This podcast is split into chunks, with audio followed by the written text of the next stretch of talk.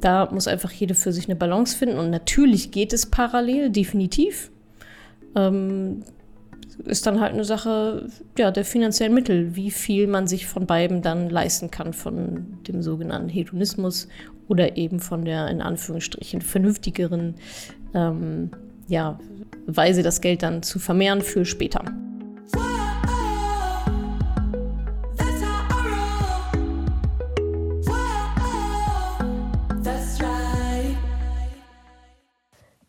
Diese Podcast-Folge hat einen Sponsor und zwar den Scalable Capital Broker. Bei Scalable könnt ihr über 600 ETFs komplett kostenlos besparen. Und wenn es ein anderer ETF sein soll, kein Problem, denn ihr bekommt einen ETF-Sparplan pro Monat komplett kostenlos. Darüber hinaus kosten Trades nur 99 Cent. Oder ihr nehmt einfach die Flatrate für 2,99 pro Monat und könnt investieren, was das Zeug hält. Insgesamt könnt ihr beim Scalable Broker aus über 1300 ETFs auswählen. Ich habe selbst da auch ein Depot und kann es auf jeden Fall empfehlen. Es ist unheimlich kostengünstig. Sie bieten eine super große Auswahl an ETFs im Sparplan und es ist super einfach zu nutzen, sowohl am Laptop als auch in der App.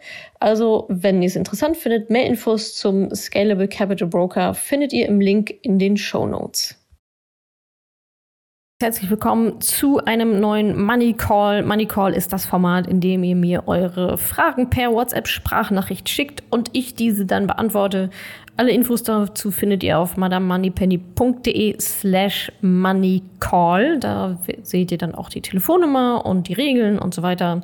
Und ähm, wie immer, wer von euch schon auf der Warteliste für mein Mentoring-Programm steht und es kaum erwarten kann, loslegen möchte, schreibt mir einfach eine Nachricht bei Instagram Insta. Äh, mit dem Stichwort Fastlane und der E-Mail-Adresse, mit der ihr auf der Warteliste schon steht. Und dann schauen wir mal, was wir da so tun können. Jetzt zum Money Call. Es gab wieder sehr viele coole Fragen. Unter anderem habt ihr mich gefragt, Finanzen in der Partnerschaft. Wie ähm, kann man da eigentlich eine gute Auflistung machen dessen, was beide schon so haben? Was sind da so die Kriterien? Was sollte man auf gar keinen Fall vergessen? bekommt ihr von mir. Ähm, dann war noch ein Thema Hedonismus versus Sparen. Ja, geht das eigentlich beides zusammen? Wie viel Spaß ist in Anführungsstrichen erlaubt und äh, wie findet man da vielleicht auch eine ganz gute Balance, ähm, so dass es sich auch nicht so krass nach Verzicht anfühlt? Dann ähm, auch ein super spannendes Thema Humankapital. Wie kommt Frau in die Umsetzung? Da war die Frage, ich habe schon so viele Bücher gelesen und irgendwelche Online-Kurse gemacht, aber ich komme einfach nicht in die Umsetzung. Woran liegt das? Was kann ich tun?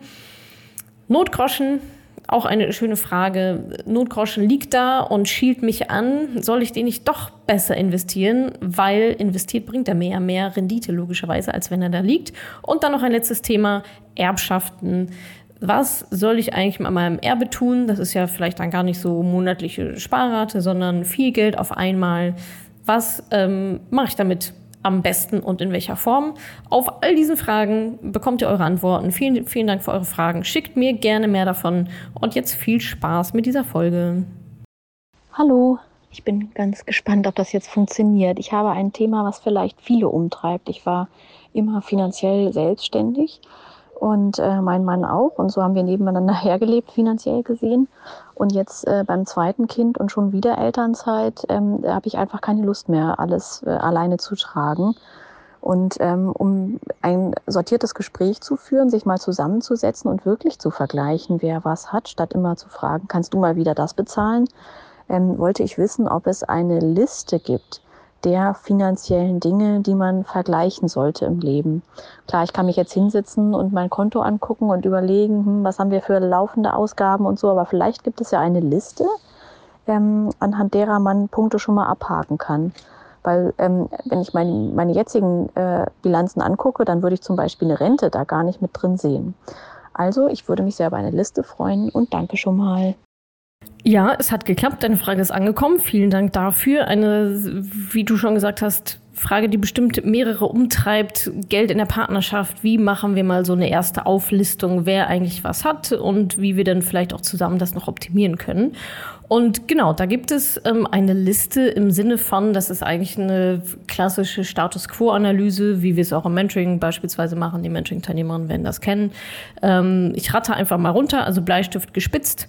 Das heißt, ihr würdet schauen, ähm, welche Spargelder gibt es. Also Tagesgeld, Festgeld, Girokonto, Bausparer, das würde da reinzählen. Sonstiges, sowas wie Lebensversicherung, Riester, private Rentenversicherung und so weiter. Wertgegenstände, ja, gibt es irgendwelche teuren Autos oder Kunst oder so. Ähm, das könnte da noch mit rein. Dann geht's weiter mit Wertpapieren, ähm, Anleihen. Ja, hat irgendjemand von euch Anleihen oder auch Anleihen-ETFs? Dann Aktien, Aktien-ETFs, Immobilien natürlich, ob im Eigentum oder Vermietung, kommt da beides mit rein.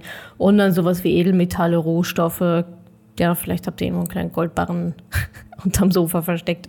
Also das sind dann so die quasi auf der Habenseite, die aktiver. Und dann gilt es natürlich aber auch dagegen zu rechnen, ähm, Kredite, irgendwelche Schulden, die dann noch ähm, auch noch anfallen. Also das macht ihr einfach in einer großen Tabelle, jede für sich ähm, und könnt es dann so vergleichen. Das rechnet ihr dann entsprechend gegen. Dann habt ihr das Nettovermögen für die einzelnen Personen ähm, und könnt dann, denke ich, ganz gut vergleichen, okay, da hast du das, da habe ich das, was auch immer ihr dann damit macht, was auch immer dann eure Quintessenz daraus ist, wenn der eine mehr als der andere oder so.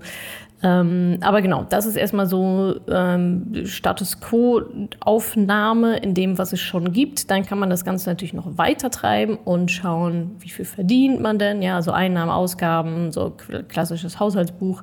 Wie viel verdient denn jeder? Was hat denn jeder so bezahlt? Ähm, das könnte man noch machen und natürlich auch, wie steht's denn um die Rente? Ähm, so ganz generell. Ne? Also wie viel Rente würdest du bekommen? Wie viel Rente würde dein Partner, Partnerin bekommen? Ähm, da, mir fehlt jetzt so ein bisschen der Kontext, was jetzt dann euer nächster Schritt wäre, wo, wofür genau ihr das jetzt braucht. Aber ähm, für ein umfängliches Bild sollte das auf jeden Fall dann dienlich sein.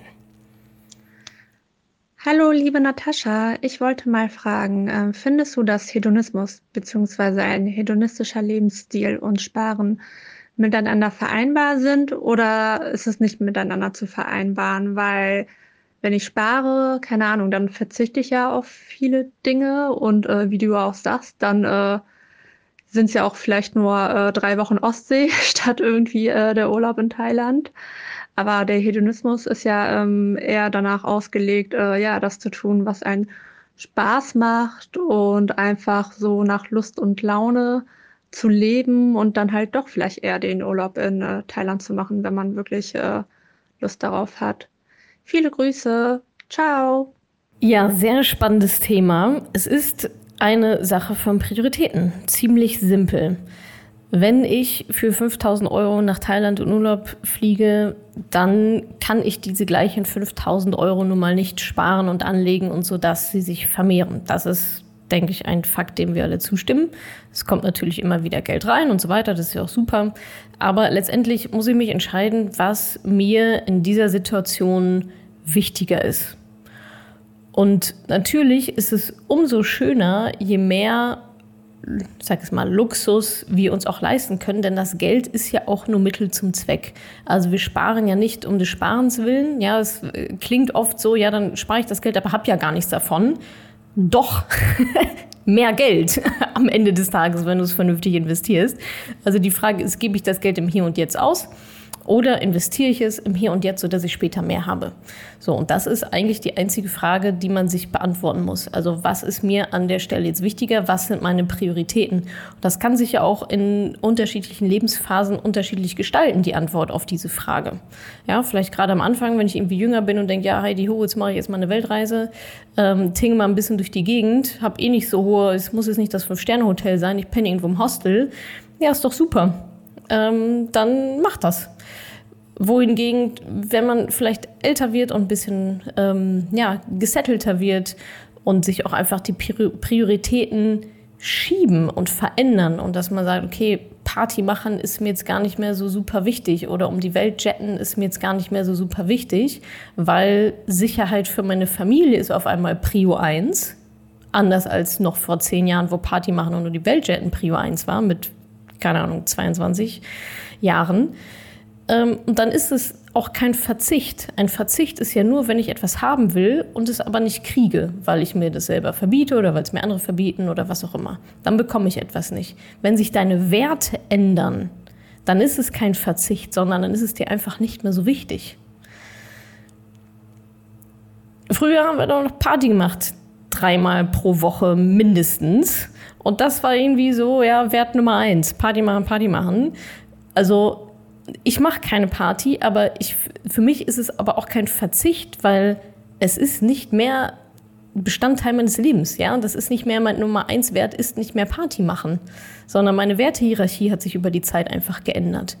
Und genauso ändern sich Werte oder ähm, ja, es lohnt sich sicherlich mal in, zu reflektieren, was eure Werte so sind und ob die so gut sind und auch in der Reihenfolge oder nicht, ob man da vielleicht was umpriorisieren könnte.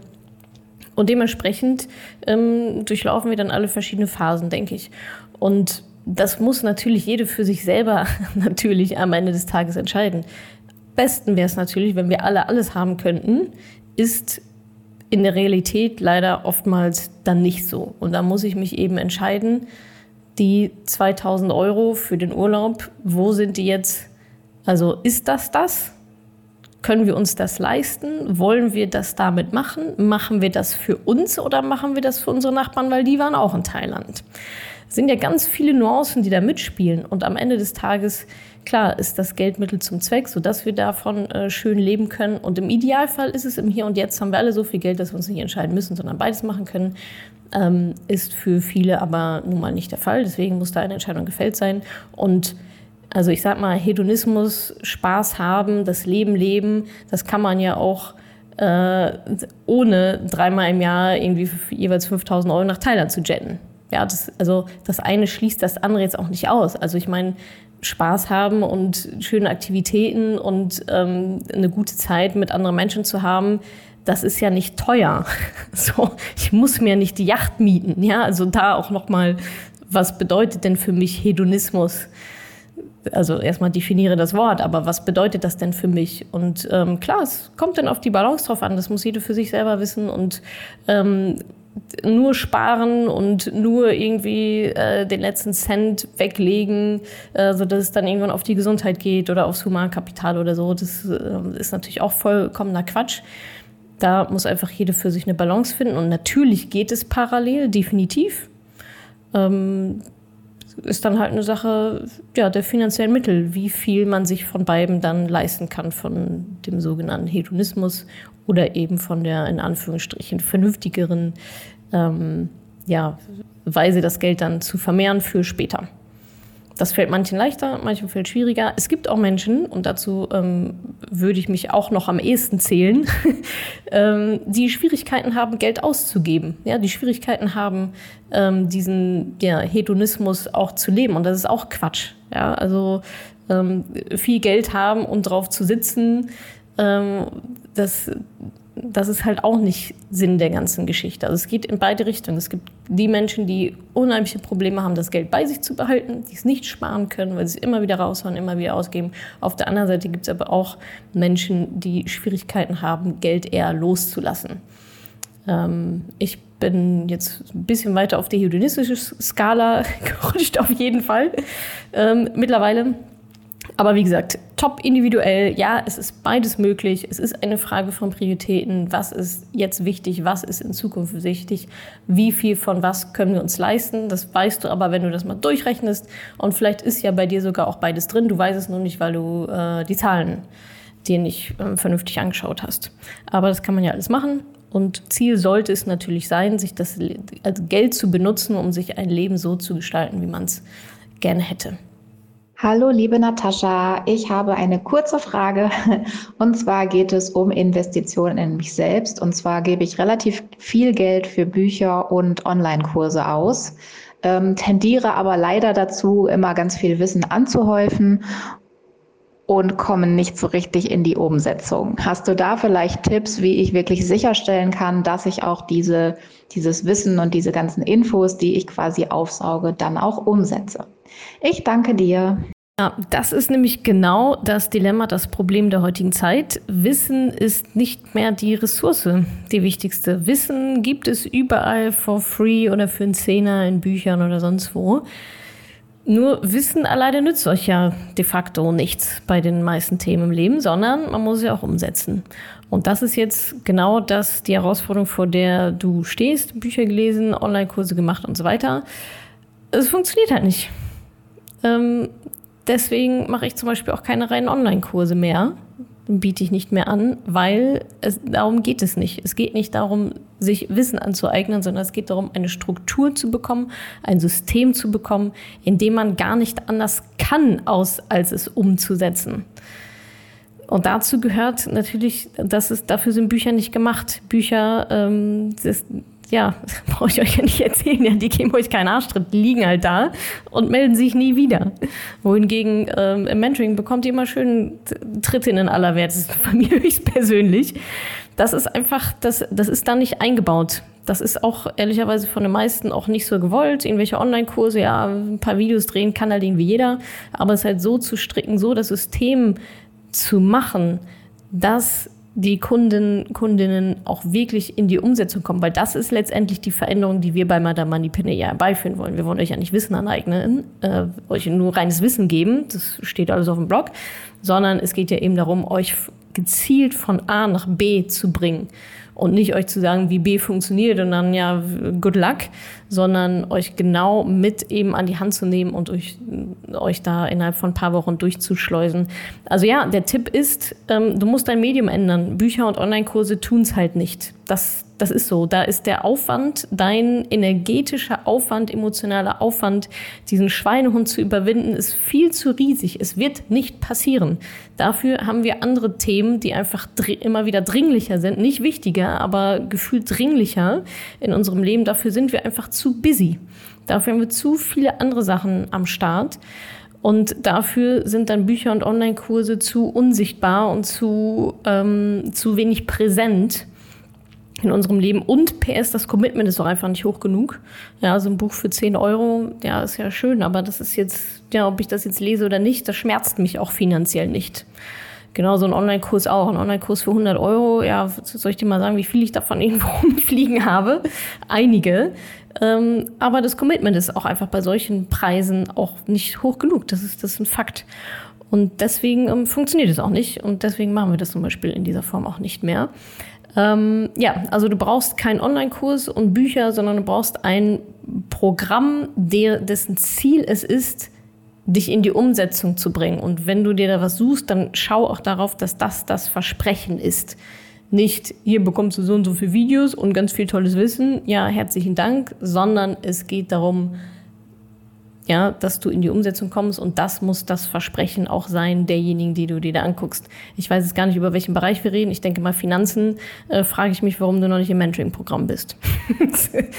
und am Ende landen sowieso alle da. Ja, also ihr wisst gar nicht, wie viele Mentoring-Teilnehmerinnen ich habe, die sagen, ja, ich habe mir erst das Buch gekauft und dann gerade letzte Woche hat eine äh, in ihrem Abschlusscall gibt da noch so eine Verabschiedung, da darf jede noch mal reflektieren, wo sie vor acht Wochen stand und wo sie jetzt steht und was äh, was sie alles so getan hat in der Zeit. Und da hat sie original dafür extra die Bücher vorbereitet, die sie vorher gekauft hatte vor, keine Ahnung, etlichen Wochen vor dem Mentoring oder Monaten.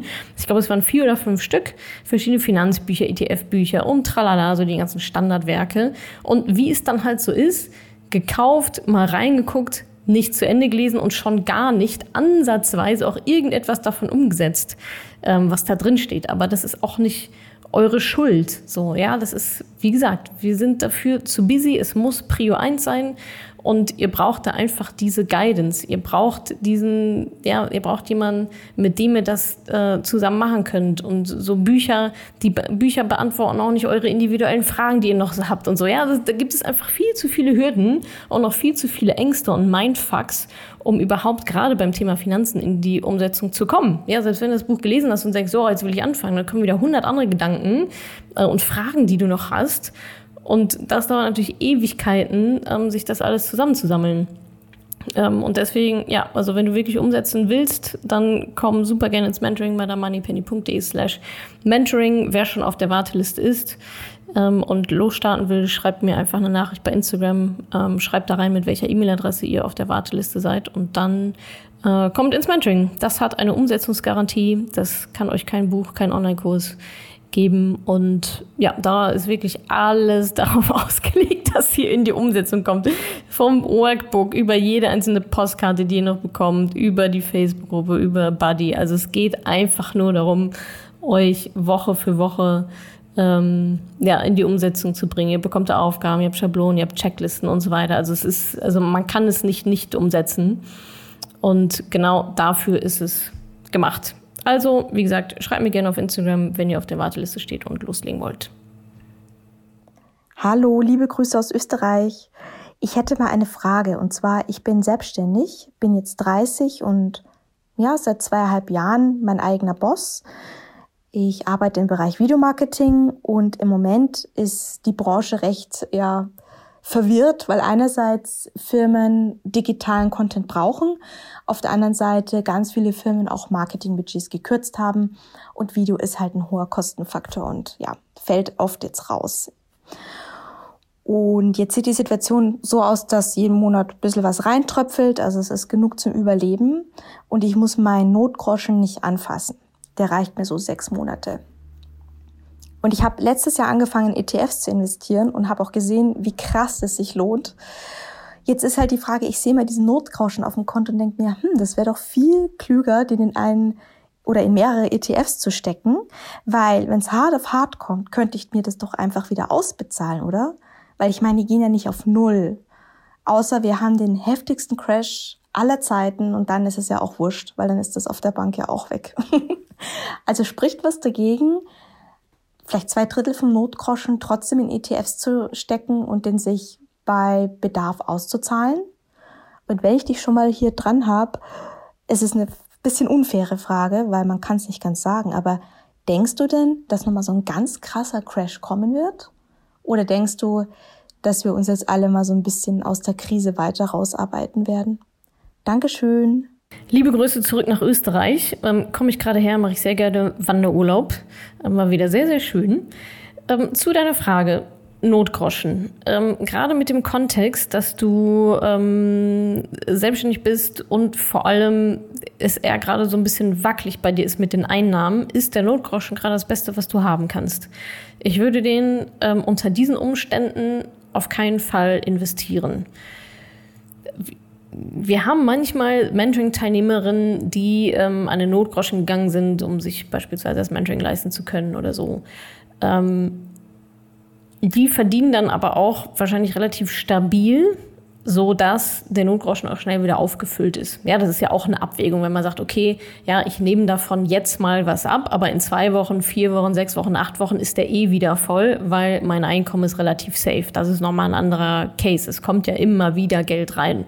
Das vergessen ganz viele von euch immer. Ihr denkt immer, das Geld wäre weg und dann habt ihr es irgendwie nicht mehr und es würde ein Loch entstehen, aber es kommt ja immer wieder neues Geld rein. Wenn bei dir jetzt aber der Fall ist, dass vielleicht neues Geld reinkommt oder vielleicht auch mal weniger oder gerade irgendwie nicht so viel, dann ist es meiner Meinung nach keine gute Idee, den Notgroschen ähm, zu investieren, weil deine Überlegung mit, naja, wenn ich den brauche, dann nehme ich es wieder raus, es geht ja nicht auf Null, ist zwar theoretisch richtig, aber praktisch kann es schon sein, dass eine Krise dafür sorgt, dass dein dann investierter Notgroschen einfach mal vielleicht zu dem Zeitpunkt in der Woche, in dem Monat, in dem Halbjahr, in dem du das Geld dann bräuchtest, weil keine Aufträge reinkommen, nur noch ein Drittel so groß ist. Nur 30 Prozent ist. Oder meinetwegen 50 oder 70. Ja, also das ist auf dass es einfach weniger ist als das, was du investiert hast. Klar kann das passieren. Wenn der Notgroschen 10.000 Euro sind und die investierst du jetzt und äh, dann passiert irgendwas, Krise, tralala, also, habt ihr ja gerade jetzt erst mit, miterlebt während der Corona-Krise, ähm, alles mal 30, 40 Prozent runter. Natürlich geht es dann auch wieder hoch. Das ist ja das Spiel, was wir spielen. Aber kurzfristig, wenn du dann an dein Geld musst und es einfach de facto nicht greifbar ist, ja, weil deine ETFs einfach gerade mal nur noch die Hälfte von dem wert sind, dann ist das der absolute Worst Case. Und würde ich in deiner Situation absolut überhaupt nicht ähm, empfehlen. Null, würde ich aktiv von abraten. Die Sache ist, ja, es hängt jetzt nicht an deinem Notgroschen, ob du da jetzt noch ein paar hundert Euro investierst oder nicht. Dein Fokus sollte gerade auf deinem Einkommen liegen und zwar zu 100 Prozent auf deinem Einkommen, weil das ist der Game Changer. Wenn du nämlich mehr Einkommen hast, dann interessiert dich der Notgroschen euch, dann liegt er einfach da, aber dann verdienst du so viel Geld, dass du was von deinem verdienten Geld einfach sparst und direkt investierst am Notgroschen vorbei. Ja, der Notgroschen interessiert dich dann einfach gar nicht mehr, der ist halt da, aber da fühlt es sich dann nicht so an, als wäre das totes Geld, weil ja, du hast halt genug Geld, was reinkommt, was du dann direkt investieren kannst. Also Notgroschen so lassen, wie er ist. Ähm, ETFs sagst du, investierst du, okay, kann man nochmal challengen, ist das die richtige Risikoverteilung, ist ja auch da die Frage. Ne? Also vielleicht gehst du auch zu wenig Risiko ein, vielleicht wäre da auch noch mehr Rendite drin. Ähm, Asset Allocation rauf und runter, ich weiß nicht, ob du das gemacht hast, Ziel ausrechnen, äh, inklusive Inflation, inklusive Steuern, bla bla bla, alles pipapo. Ähm, machen wir alles gemeinsam. Ähm, da würde ich eher gucken, dass, äh, ob da noch was geht und vor allem aber, also Prio 2, Prio 1, ähm, Einkommenssteigerung, ganz klar, so dass du gar nicht erst in die Versuchung kommst, in diesen Notgroschen zu gehen, weil er keine Rolle spielt. Der Notgroschen ist dafür da, im Notfall da zu sein, der ist nicht dafür da, ähm, investiert zu werden oder euch reich zu machen. Das sind zwei unterschiedliche Ziele, aber ihr könnt das eine nur erreichen mit dem anderen. Nur wenn ihr die Sicherheit des Notgroschen habt, dann könnt ihr auch ruhigen Gewissens investieren. Weil wenn ihr Notgroschen nämlich nicht habt und alles investiert ist und dann macht das Ding die Biege, egal ob ihr es dann braucht oder nicht, werdet ihr in Panik verfallen, weil das dann alles Geld ist, was ihr habt und das ist auf einmal nur noch die Hälfte.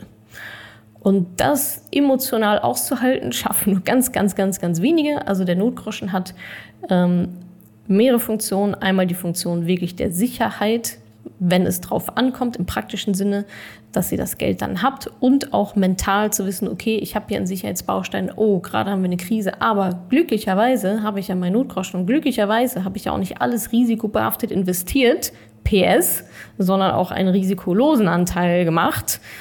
Äh, Habe ich jetzt bei dir auch noch nicht so rausgehört, ähm, so dass ich nicht in Panik alles äh, verkaufen muss, so dass ich da nicht dran muss. Ähm, und mir da meine Emotionen keinen Streich äh, spielen können, weil alles safe und ich wusste, was auf mich zukommt. Und das kann ich jetzt aussitzen. Wenn dieses Aussitzen sowohl praktisch nicht möglich ist, weil ihr das Geld braucht, als auch und oder emotional, äh, weil ihr durchdreht, dann ist das der absolute Worst Case, gilt es mit aller Macht zu verhindern. Da gibt es verschiedene Mechanismen, das zu verhindern. Der Notgroschen ist einer davon. Und wie gesagt, wenn du viel mehr Geld verdienst, ja, dann kannst du auch einfach viel mehr Geld investieren. Notgroschen ist so, wie er ist. Dann wirst du auch gar nicht das Bedürfnis haben, daran zu gehen, weil es ist weil das, das Geld dann keine Rolle spielt, weil du einfach von links nach rechts Einkommen rüberschleust ins Depot. Ähm, und der Rest interessiert dich dann auch gar nicht, weil der wird dann im Verhältnis auch keine Rolle spielen. Ja, dann ist der Notgroschen einfach auch nicht groß im Verhältnis zu dem, was du dann alles investierst. Also, ja, das war die erste Frage. Was war die zweite nochmal? Ach so, ob nochmal eine riesengroße Krise kommt. Ja, mit Sicherheit. also das, äh, die Frage ist halt wann. Ne? Also jetzt sind wir gerade aus der Corona-Krise, die hat ja zum Glück jetzt nicht so super lange angehalten. Ähm, erholt sich ja so langsam alles, obwohl man da ja auch nicht so genau weiß, ähm, was, da, was das vielleicht alles noch so nach sich zieht. Äh, Stichwort auch Inflation und so weiter. Ähm, aber ja, natürlich, du, es gibt immer Krisen und die meisten Krisen, also eine Krise definiert sich ja darüber, dass sie heftig ist. Alles andere sind halt kleine Korrekturen. Es geht ja jeden Tag rauf und runter und auch mal so ein Wochentief oder auch mal so ein Monatstief. Aber ein richtiger Crash, richtige Krise definiert sich ja darüber, dass ähm, ja, da es einfach rapide ähm, extrem bergab geht und natürlich wird das wieder passieren das gehört mit zum Spiel dazu. Da muss man einfach wissen, was man da dann nicht tun sollte, was man auf jeden Fall tun sollte, was man auf gar keinen Fall tun sollte und ähm, wie man da dann vernünftig durchkommt und das vielleicht sogar für sich dann nutzen kann. Hallo, Madame Moneypenny. Ich habe schon einige Podcasts von dir gehört und meist geht es um Sparen in Form von Sparplänen in ETFs anlegen, langfristiges Sparen für die Rente Aber was macht Frau, wenn sie eine größere Erbschaft erhalten hat und diese nun sicher langfristig anlegen will? Insbesondere vor dem Hintergrund, alles zum gleichen Zeitpunkt, sprich gleicher Kurs zu kaufen und somit kein Kursausgleich mal bei hoch und mal bei tieferen Kursen gekauft zu haben über die lange Zeit. Ich fände es toll, auch mal hierzu einen Beitrag von dir zu hören. Schon mal vielen Dank dafür. Erbschaften sind natürlich ein spannendes Thema, ähm, vor allem auch emotional. Also da geht ganz viel ähm, emotional auch ab beim Thema Mindset, beim Thema ähm, also viele Erbinnen, die wir zum Beispiel auch im Mentoring haben, da kommen dann so Fragen auf, ja, es ist ja eigentlich gar nicht mein Geld, das habe ich ja eigentlich gar nicht verdient. Ähm, hätte mein Vater es wirklich gewollt, dass ich das jetzt in Anführungsstrichen an der Börse verzocke? Ähm, also da laufen ganz ähm, ja, wichtige und machtvolle Programme ab, die es erstmal gilt zu durchschauen, zu reflektieren und dann natürlich ins Positive zu drehen. Also das ist mal so Schritt eins, was man bei einem Erbe auf jeden Fall machen sollte. Ähm, das eigene Money-Mindset überprüfen und auch zu gucken, was, was macht dieses Geld mit mir? Was macht auch diese Verantwortung da jetzt mit mir? Ja, ich muss eine Entscheidung treffen. Was soll damit jetzt passieren? Ähm, soll das jetzt auf dem, auf dem Tagesgeldkonto vergammeln oder was, so what's the plan? Was, wie kann ich da jetzt ähm, noch was Schönes mitmachen. Ähm, also das ist mal so der eine Baustein, ähm, den wir auch äh, zum Beispiel im Mentoring da machen. Und dann äh, ist es Geldanlage, ja, das kleine einmal eins der Geldanlage. Also dem Geld ist ziemlich egal, wo es herkommt, ob das eigen verdient ist oder ob das geerbt ist oder ob das stückchenweise kam oder in einem Batzen kam. Ähm, Fakt ist, es liegt jetzt irgendwo und es muss besser irgendwo liegen. Ähm, Im Idealfall natürlich in einem, ja, Aktiendepot, ETF-Depot, ähm, was auch immer. Und ob man das auch ein Erbe oder auch größere Summen kann man ja auch noch mal splitten. Da geht es einfach darum, wie, womit fühle ich mich wohl ich kann es sehr gut verstehen, dass wenn jemand 200.000 Euro auf einmal ähm, zur Verfügung hat, dass diejenige jetzt nicht sagt, oh ja, super, das jetzt heute Stichtag X, 200.000 Euro, bitte einmal von links nach rechts ins Depot ähm, schieben und damit die und die ETFs und Aktien kaufen, ähm, obwohl man das vielleicht vorher noch nie gemacht hat. Also da ist es durchaus auch ein total guter, vertretbarer Weg, Strategie, das aufzusplitten, sich da erstmal ein bisschen dran zu gewöhnen mit kleineren Beträgen anzufangen. Die kann man ja dann auch im Laufe der Zeit irgendwie steigern, um da einfach so mit reinzuwachsen in dieses neue Thema und auch zu gucken, wie sich das anfühlt. Und Kursschwankungen mitnehmen oder nicht, das spielt eigentlich keine Rolle. Ähm, das ist renditetechnisch ähm, zu vernachlässigen. Also renditetechnisch ist es am besten so früh wie möglich, einfach so viel wie möglich, so früh wie möglich. Ja, lautet da, lautet da äh, die Daumenregel.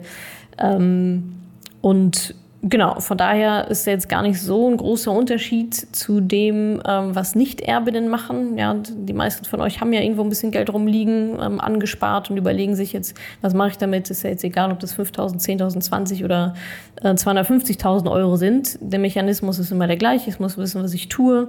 Ich muss mit meinem Mindset ähm, vorangehen, da dann reinwachsen. Ähm, ich muss mir überlegen, welches Ziel verfolge ich denn jetzt damit?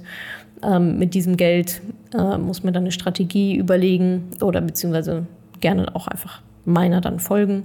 Ist ja alles für euch aufbereitet äh, in dem System. Genau, und dann geht's ans Investieren, ETFs aussuchen und so weiter und so fort. Also diese, die Pyramide, die sieben Schritte, die kennt ihr mittlerweile, das sind immer die gleichen. Egal ob geschenktes Geld, geerbtes Geld, verdientes Geld, gefundenes Geld, Steuerrückzahlung, alles wurscht. Die Methodik ist immer die gleiche und ist auch bei Erbinnen nichts anderes. Ich sehe da eher nochmal ähm, den wichtigeren Aspekt nochmal äh, tatsächlich im Mindset, dass man da emotional auch gut hinterherkommt und sich auch wirklich gut damit fühlt, was mit diesem Geld dann passiert. Danke, dass du diese Podcast-Folge angehört hast. Wenn du noch mehr Tipps, Tricks und Inspiration möchtest, folge mir doch einfach auf Instagram und auf Facebook. Dort gibt es übrigens auch regelmäßige Live-Events mit mir. Und außerdem in der Madame Moneypenny Facebook-Gruppe, in der nur Frauen zugelassen sind, kannst du all deine Fragen loswerden. Also Folgt mir gerne auf Instagram und auf Facebook und komm unbedingt in die Ladies Only Madame Moneypenny Facebook-Gruppe. Wir sehen uns dort. Ich freue mich auf dich.